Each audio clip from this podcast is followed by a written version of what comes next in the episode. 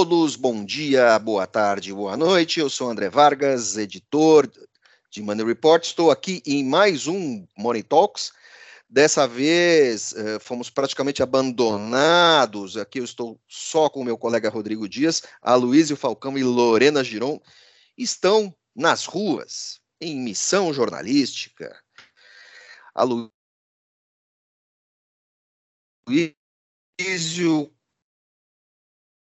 condutal e um pouco dinâmica para comentar os temas da semana. Uma semana que começou de um jeito e terminou de outro. Porque começou com Janone sendo o grande personagem, com essa história da rachadinha, e chegou na sexta-feira ele foi praticamente esquecido por conta dessa questão da indicação do dia no STF e a decisão do STF de processar veículos de imprensa uh, diante de acusações de entrevistados, um, um, uma questão um tanto quanto nebulosa que nós vamos adentrar. Mas, como eu falei, foi uma semana muito intensa. O que nós tivemos essa semana? Tivemos a estreia, o Money Report, a estreia na, com a nossa parceria com a BMC News, a estreia do programa Conectadas, com a Cris Falcão e a Paula Moraes, entrevistando mulheres falando da sua vida profissional uh, e da sua vida pessoal e todas as conciliações e todas as barreiras que elas enfrentam para prosperar no mundo do negócio, seja enquanto executivas, enquanto investidoras e enquanto empresárias. Também tivemos na segunda-feira o grande evento do ano de Money Report, o nota, a nossa galeria de notáveis, o Notáveis 2023, onde trabalhamos para caramba, não é, Rodrigo? Muito, bastante. Uma ótima, uma ótima. Meu caro, o que você uma ótima, inclusive, André, uma ótima oportunidade para ouvir alguns homenageados que estrearam, né, nessa esse ano, tiveram um desempenho muito bom assim, a, a, as escolhas sempre são de altíssimo nível e as histórias são ótimas. Eu sempre curto. É uma correria danada, a gente sai de lá sempre estressado, até porque trabalhamos no gabinete e de repente para a rua com câmera, com aquela luz maluca, calorenta batendo na gente, mas tudo é muito legal e é sempre um grande evento. É, é a minha quarta participação no Notáveis do Ano na galeria de notáveis e, e sempre é emocionante, sempre é legal. Gostei muito esse ano. E hoje, você não estava, eu estava presente, tivemos dois painéis do Perspectivas 2024. Se o, se o Galeria de Notáveis fecha praticamente os eventos de Money Report em um ano, eh, no início de dezembro, o Perspectivas para o próximo ano sempre é o evento que abre. E esse ano foi bem interessante, foi dividido, isso foi na sede do, XP, foi dividido em dois blocos, um bloco falando um pouco de política e política econômica e outro bloco falando de investimentos e, e outros temas afins. Foi interessante, nós vamos publicar esse, isso vai ser, vai ser veiculado no Money Report TV ao longo na próxima quinta e na quinta seguinte e nós vamos lançar nota sobre isso. Em suma, foi uma correria, mas valeu a pena porque a gente está fornecendo informação pessoal. Falando em informação, nós temos o caso do deputado Janones. Né? Atira pedra no Janones. O Janones virou o telhado de vidro do governo. Quem diria? Quem diria não, né? Como ele era o sujeito que ia dar resposta nas redes sociais, uh, ele também acabou se tornando alvo até que surgiu essa história dessa investigação do esquema de rachadinha, e o Janones disse que não tem nada a ver com isso. Que não foi assim, que era só para recompor uma grana e tal. Meu amigo, rachadinha é rachadinha como caixa 2. O político, o político desvia dinheiro, ah, não, mas é para caixa 2, não é para mim. Não interessa. Caixa 2 é dinheiro não, não contabilizado. Rachadinha também é dinheiro não contabilizado e é dinheiro que você está tungando do pessoal do seu gabinete. A gravação, não, ele não está pedindo uma colaboração. Ele não está fazendo nada disso. E aí, o puro suco do Brasil. A Lorena vai entrar daqui a pouco, vai falar sobre isso, mas qual o puro suco do Brasil? Ele cometeu um ilícito para ser investigado e o mesmo tipo de falcatrua da qual é, sus, é suspeito o Bolsonaro no passado e seu filho o senador, o Flávio.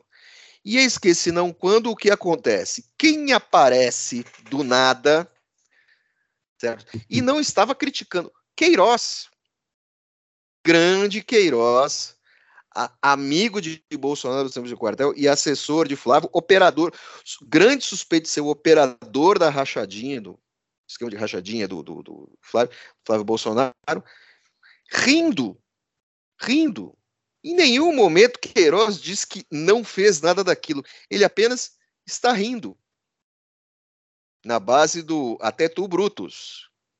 É, o Queiroz, ele nunca admitiu que, que, que executou, que, é, que era o, o, o operador ali na ponta, é, ao contrário dos assessores, dos ex-assessores do Janones, né? Exatamente. Só que o Queiroz, assim, o Queiroz tem imagem de vídeo dele, né, fazendo mil depósitos. Então, assim, é uma barbaridade, não existe cor ideológica nisso. E para falar disso, vamos convocar a nossa intrépida Lorena Giron, que acompanhou o caso. Lorena, com você.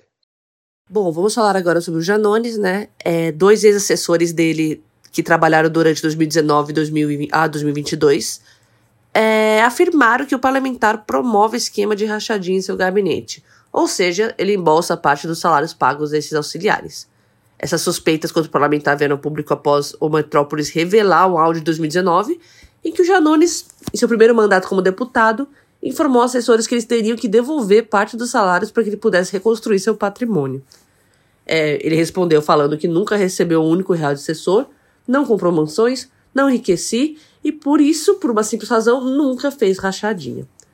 Então, o que, que eu posso falar sobre o Janones? O Janones, ele em 2022 desistiu né, da sua pré-candidatura à presidência da República para aderir à campanha de Lula e fazer tudo aqueles métodos, eu diria um tanto polêmicos, é, parecidos com os bolsonaristas, de espalhar fake news contra Bolsonaro, de fazer polêmicas, de aparecer, que os petistas abraçaram muito na época, inclusive ajudou sim o Lula a se candidatar.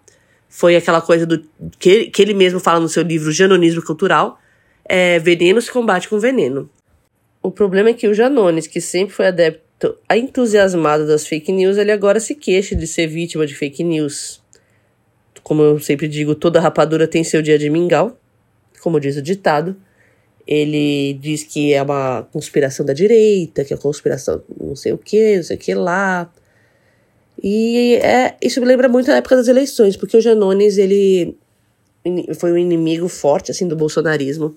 Ele acusou incansavelmente o Flávio Bolsonaro de prática de rachadinha. Todo dia no Twitter era essa, essas, esses tweets falando contra a família Bolsonaro.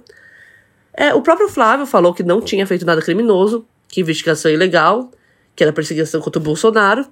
Ou seja, um persegue o outro, um persegue o outro. É, o, o irmão e o, e o pai já diziam também a mesma coisa, que é uma prática comum. Só que assim, o Jair acabava também atribuindo à esquerda, se deixava de fora, falava que não, é uma prática comum, mas eu não faço. É, o que, que eu quero dizer com isso tudo? As rachadinhas, assim como as fake news, elas não são privilégio da direita nem da esquerda, né? Você tá vendo que tá, tem praticante de todas as colorações político-ideológicas. Só que a ironia nessa questão do Janones é que ele usou o método bolsonarista para eleger o Lula, mas ele também é adepto da mesma prática bolsonarista de desviar dinheiro público. Pode ser ironia, pode ser coincidência, eu não sei. Eu sei que esse estilo janonismo cultural racha uma hora. Então, se esse se for confirmado o envolvimento do Janones com rachadinha, que ele seja punido devidamente, como, assim como todos os políticos que se envolvem com rachadinha. É, toda escrachadinha para mim tem que ser zero. Só que ao mesmo tempo não dá para aguentar a bolsonarista falando do assunto e como se os bolsonaros também não praticassem isso. Então vamos lá, né? Vamos colocar de lado as, os problemas políticos e punir todos igualmente. Lorena, muito obrigado. Rodrigão, vamos passar para os outros temas da semana, porque o Janones, tudo indicava que ele ia dominar o noticiário. Mas aí nós tivemos a indicação do Flávio Dino, ministro da Justiça, ao STF, que levantou borbulhas. Levantou borbulhas. E como é que fica, como é que fica isso? Janones já deu, Janones, desculpe, o Dino já deu uma bela explicação, dizendo que se ele for a Sabatina, enquanto ministro do STF, ele tem que vestir outra roupa, porque é uma outra posição, ele não é um cargo do executivo, ele vai ser um juiz, e é, tudo isso levanta uma série de dúvidas, porque o Dino já teve uma carreira no judiciário, já foi juiz, já foi promotor, abandonou pela política e agora ele abandonou pela política, se torna senador, assume como senador durante um dia, ou seja, ele também é senador, ele é um senador licenciado, vira ministro da Justiça, certo? É indicado para ser ministro da Justiça, vai passar por uma sabatina no Senado, ou seja, o Senado, tese, vai avaliar um par. Exato. E aí aquela coisa, senador atire, senador atira em senador, como é que fica isso? E você tem um certo risco ali, né? Não que assim, até hoje só um, só um ministro do STF foi gongado. Lá no início da República, certo? Foi o primeiro Barata Ribeiro, o que foi um ministro da Justiça e foi um médico um médico que assumiu a justiça e foi gongado uh, pelo, pelos deputados, pela, pela Assembleia. É, Dino não deve ser bombado, é, gongado, até porque Dino tem capacidade técnica. Certo? A oposição está furiosa, mas está meio dando como favas contadas que ele vai levar. E aí, como é que fica? Olha, olha, olha construção estranha, né? Mas não é exatamente uma, uma construção nova. Temos que lembrar que tivemos o ministro Nelson Jobim, que foi, é, que foi chefe da paz da justiça de janeiro de 95 a abril de 97. Mesmo cargo, mesmo cargo do Dino. Só que depois disso, ele foi ministro do Supremo de 97 a 2000, de 97 a 2006. Ele já entrou um pouco mais velho, cumpriu, uh, cumpriu lá um, um, período razoável, não tanto quanto a maioria, e depois foi ministro da Defesa. Ministro da Defesa do, do Lula em 2007 e 2011. Assim, o, que, o que o Lula está propondo, está querendo fazer com o Dino, não é, não é algo inédito.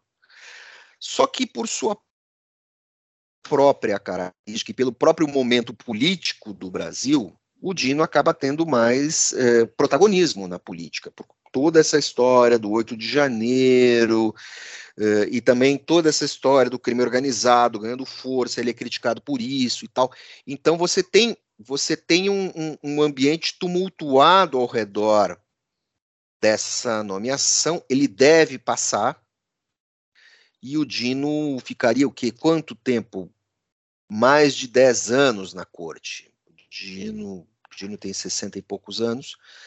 É, e aí a dúvida é: será que ele sairia para se candidatar de novo? O próprio Dino diz que não, porque aos 40 anos ele saiu da magistratura para entrar na política. E ele diz, ele alega que coisas que se fazem com 40 anos você não faz com 60.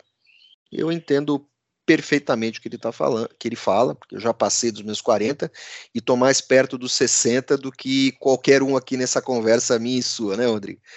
É. Agora. Só, só para dar uma, um adendo, eu só falo, André. O Flávio Dino hoje ele tem 55 anos. Ele ficaria, caso ele seja aprovado, o nome dele seja aprovado, ele ficaria, permaneceria no STF até 2043.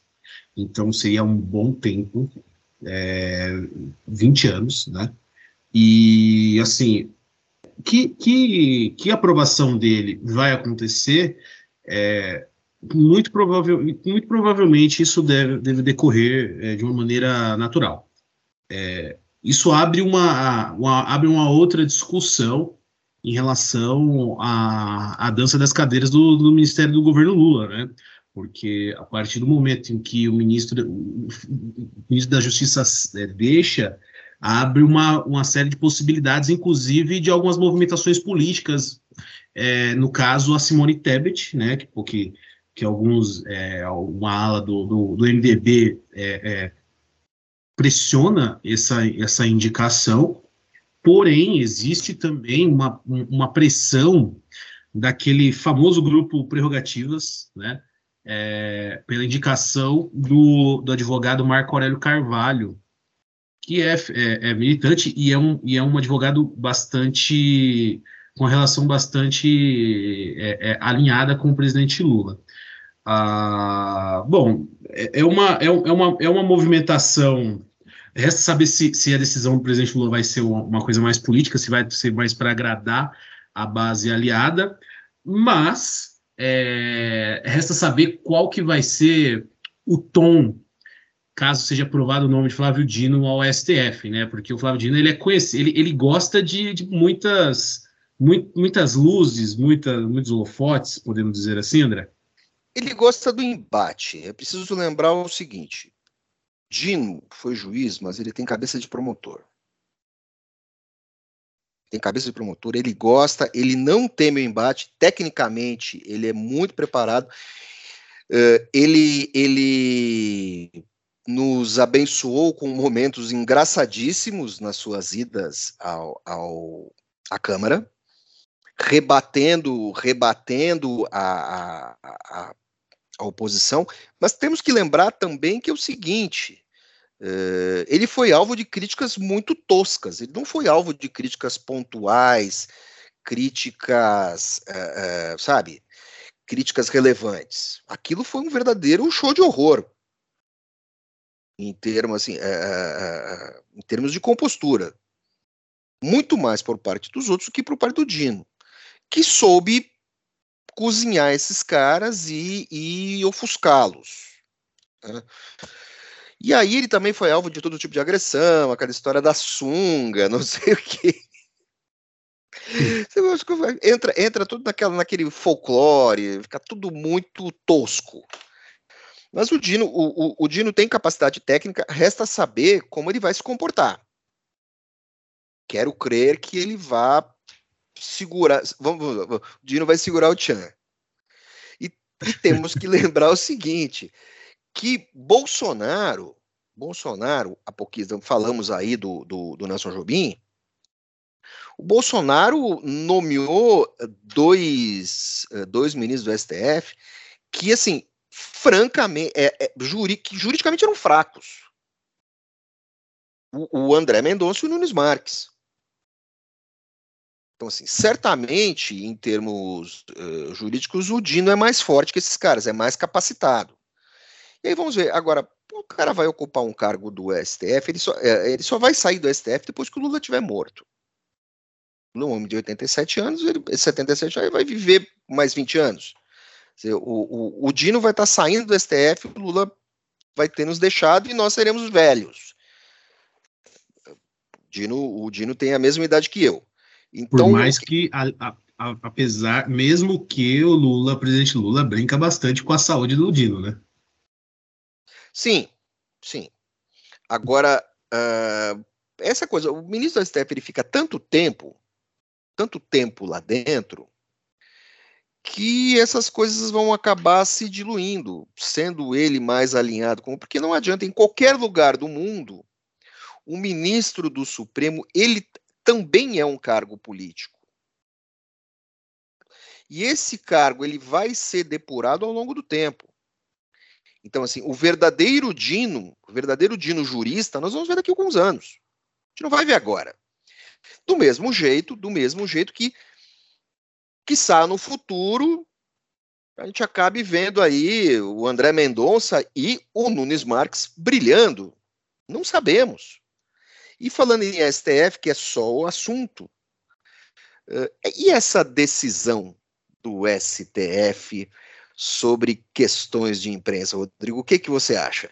que só, é, só dá STF ultimamente. So, é, é, a, a, simplesmente as nossas a nossa Suprema Corte ela é uma ela é uma fonte de, de, de notícias diárias absurda, né? Ah, só para inteirar os nossos ouvintes que o, o STF ele admitiu a, poss a, a, a, possibilidade de responsabilizar os veículos de imprensa é, por falas de entrevistados. É, na prática, na prática, uma pessoa que reverberar uma fake news em algum programa, esse programa, essa emissora, TV, rádio, jornal, qualquer veículo de imprensa pode ser responsabilizado juridicamente e penalizado por isso. É, porém, isso abre uma, uma, uma, abre uma série de, de, de, de, de precedentes, né? Porque muito, muitos advogados, por exemplo, acham que é uma decisão genérica, né? E que, por exemplo, na prática, como que isso iria funcionar? É, uma pessoa, vamos, vamos a gente está aí num período praticamente pré-eleitoral, é, na qual a gente vai ver muita fake news é, nas eleições municipais, e que quem é que vai decidir é, se, um, se um político X ou Y é, é, falar uma fake news em um jornal, quem é que vai definir o que é fake news é, e, e, e, que lei aplicar, que sanção aplicar para um jornal, um veículo de imprensa? O que, que você me disse? O, o texto da lei fala em má fé. Má fé pode ser qualquer coisa. Não tem um dispositivo amarradinho. Eu sempre defendi o seguinte: que você tinha que tratar. Eu, eu, não sou jurista nem nada. É, você tinha que tratar essas coisas com celeridade na justiça comum. Só que o problema todo é que a justiça comum não anda. E aí você fica criando penduricalho jurídico para obter uma maneira de fazer justiça. Tudo isso é derivado de um, caso, de um cara chamado Ricardo Zaratini. Ricardo Zaratini é um militante esquerda, foi exilado ele é irmão do finado ator Carlos Zara, que foi um galã dos anos 60 e 70. É, Carlos Zara foi o, o, o galã da primeira versão de Mulheres de Areia. Olha só. Onde ele contracenou a, como eram a, a gêmea boa e a gêmea ruim, a Ruth e a Raquel, eram interpretadas pela sua esposa finada Eva Vilma. Carlos Zaratini foi acusado uh, durante a ditadura, em 66, de ter instalado uma bomba no aeroporto de Recife. Essa bomba, um atentado à bomba, ele era de organização de esquerda. E Zaratini foi preso, torturado, exilado e tal. E o Zaratini sempre disse que nunca teve nada a ver com isso. Jamais foi provado que aquela bomba. É... Ele foi acusado, ele foi julgado e e foi provado que ele não tinha nada a ver com isso. Nem ele e nenhum outro colega dele, que morreu em 1997, o Zaratini morreu em 2017. Eh, e em algum momento ali, nos anos 2000, foi feita uma reportagem para um jornal de Pernambuco e um deputado acusou o Zaratini. O Zaratini já tinha sido, é, é, já era dito que ele não tinha nada a ver com isso. Certo? E aí, em função disso, houve um processo, o caso não andou, foi parar no STF, e o STF inventa essa história. Agora, é muito complicado uh, você punir alguém por algo que aconteceu em 1966. Eu tenho 56 anos, eu não era nascido naquele tempo. Que ele foi processado naquele tempo no regime de exceção, parará, parará, parará, parará. Só que o julgador, o ministro do STF, está julgando isso em cima das informações obtidas mais de cinco décadas depois, muito depois da abertura. Como assim? Você não pode jogar uma coisa do passado com informações de hoje, você não pode punir. Então, é, é, é, ainda que a matéria seja do século XXI, ela está baseada em informações antigas. Então, é muito complicado julgar dessa maneira e achar que vai funcionar. Vou dar um exemplo de. A gente está falando de décadas, vou dar um exemplo de meses. É, você não estava aqui com a gente, é, Rodrigo, mas do início da pandemia. No primeiro ano da pandemia, 2020, se nós falássemos de cloroquina como uma solução para a Covid, até junho ninguém ia estar tá falando muita coisa. Até junho, o que, você estava falando? Ah, está falando cloroquina para pacientes que sofrem de febre amarela, com reumatismo. Pessoas nos Estados Unidos tomaram, morreram de overdose disso, tinham sensibilidade, aquela loucura. A gente estava navegando no escuro. A partir de julho, você começa a duvidar da efetividade da cloroquina. Muita gente falando, e aquele médico pesquisador francês de Marsella dizendo que a cloroquina funcionava.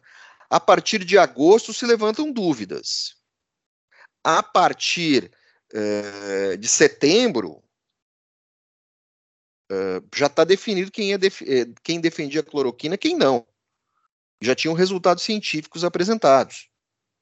Tem a, a, banda lá que foi defender a cloroquina, barará, barará, barará, mas já tinha dados científicos. Como é que você vai julgar isso? Você teve um empresário, Carlos Wizard, que foi duramente criticado por defender a cloroquina. Ah, vamos distribuir cloroquina por esse Brasil todo. Eu lembro dessa entrevista. Essa entrevista ele deu para a, a Isto é Dinheiro, a um jornalista meu amigo. Mas ele deu no início da pandemia. Você vai, tudo bem, foi um escândalo, depois ele saiu desgastado e tal, toda aquela história, ele até se recolheu, mas naquele início dava. Mais tarde, defender a cloroquina era fake news. Então, é, como é que você vai julgar isso? É muito complicado. O STF abre, improvisa um precedente e questões de imprensa eu creio que devem ser resolvidas na justiça comum. Infelizmente, a justiça comum ela é, ela é muito lenta. É, eu já participei, já fui processado nunca perdi um processo. E isso demora para acontecer. Já denunciei políticos, já denunciei autoridades eclesiásticas da Igreja Católica, já denunciei um monte de gente, foi processado. Tinha prova de tudo, fui lá, apresentei, está tudo certo. Uh, demora, demora. Eu tenho gente pedindo 300 mil reais de indenização para mim. Uh, uh, e não vai levar não vai levar. Você você estava comigo quando a gente fez a apuração dessa matéria. Então é, é, do jogo, é do jogo, sim. Agora, nesse meu, nos casos que eu estou dando, a responsabilidade é, é do veículo. Quer dizer, é vamos supor, você vai processar Money Report porque Money Report replicou uma matéria um cara, ou um cara falou alguma coisa, senão daqui a pouco você vai estar processando gente que está defendendo privatização e gente que está defendendo estatização.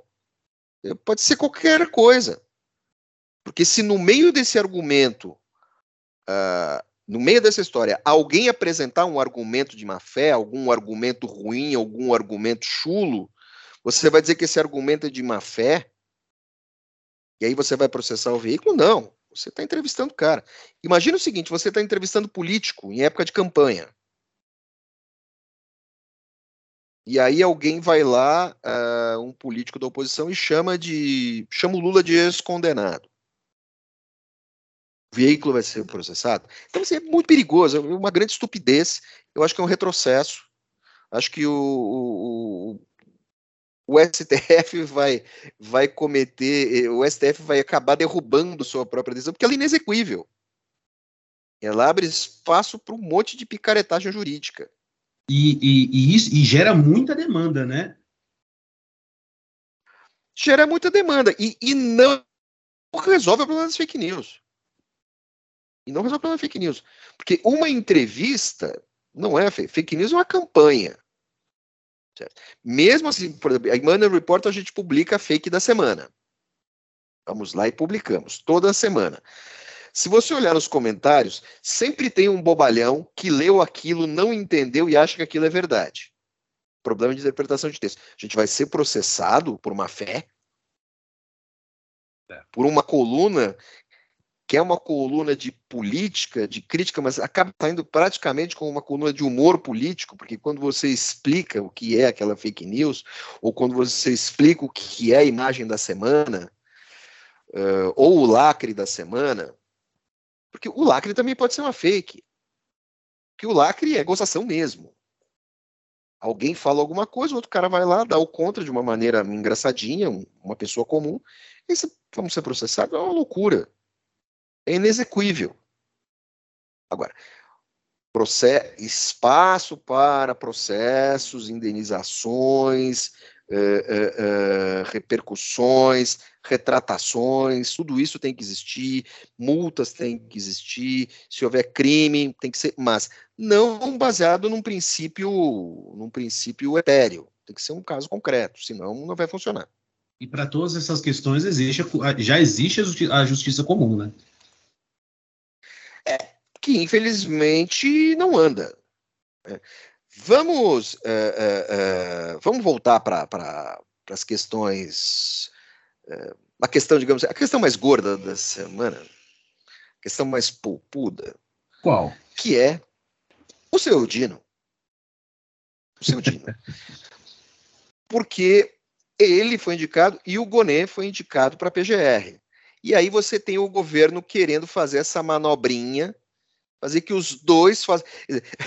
Eles vão fazer sabatina em dupla, porque os dois seriam sabatinados no mesmo dia com blocos de pergunta, para aliviar para o lado do Gonê, que é um sujeito que tem um trânsito melhor com a, com a oposição, por supostamente ser um cara mais conservador, mais religioso e tal. Ainda que, eh, quanto capacidade jurídica, ele é um cara interessante e tudo mais. Acho muito estranho, acho desnecessário acho que se você quer ter um ministro no STF, quer indicar um ministro porreta, cara que sabe o que está fazendo, que o principal é isso, eu preciso saber o que está fazendo. Manda o cara para lá. Manda o cara para lá. Vai lá. Quantos, 81? 81 contra 1? Quem sabe mais de, de, de leis? Vai estar tá lá.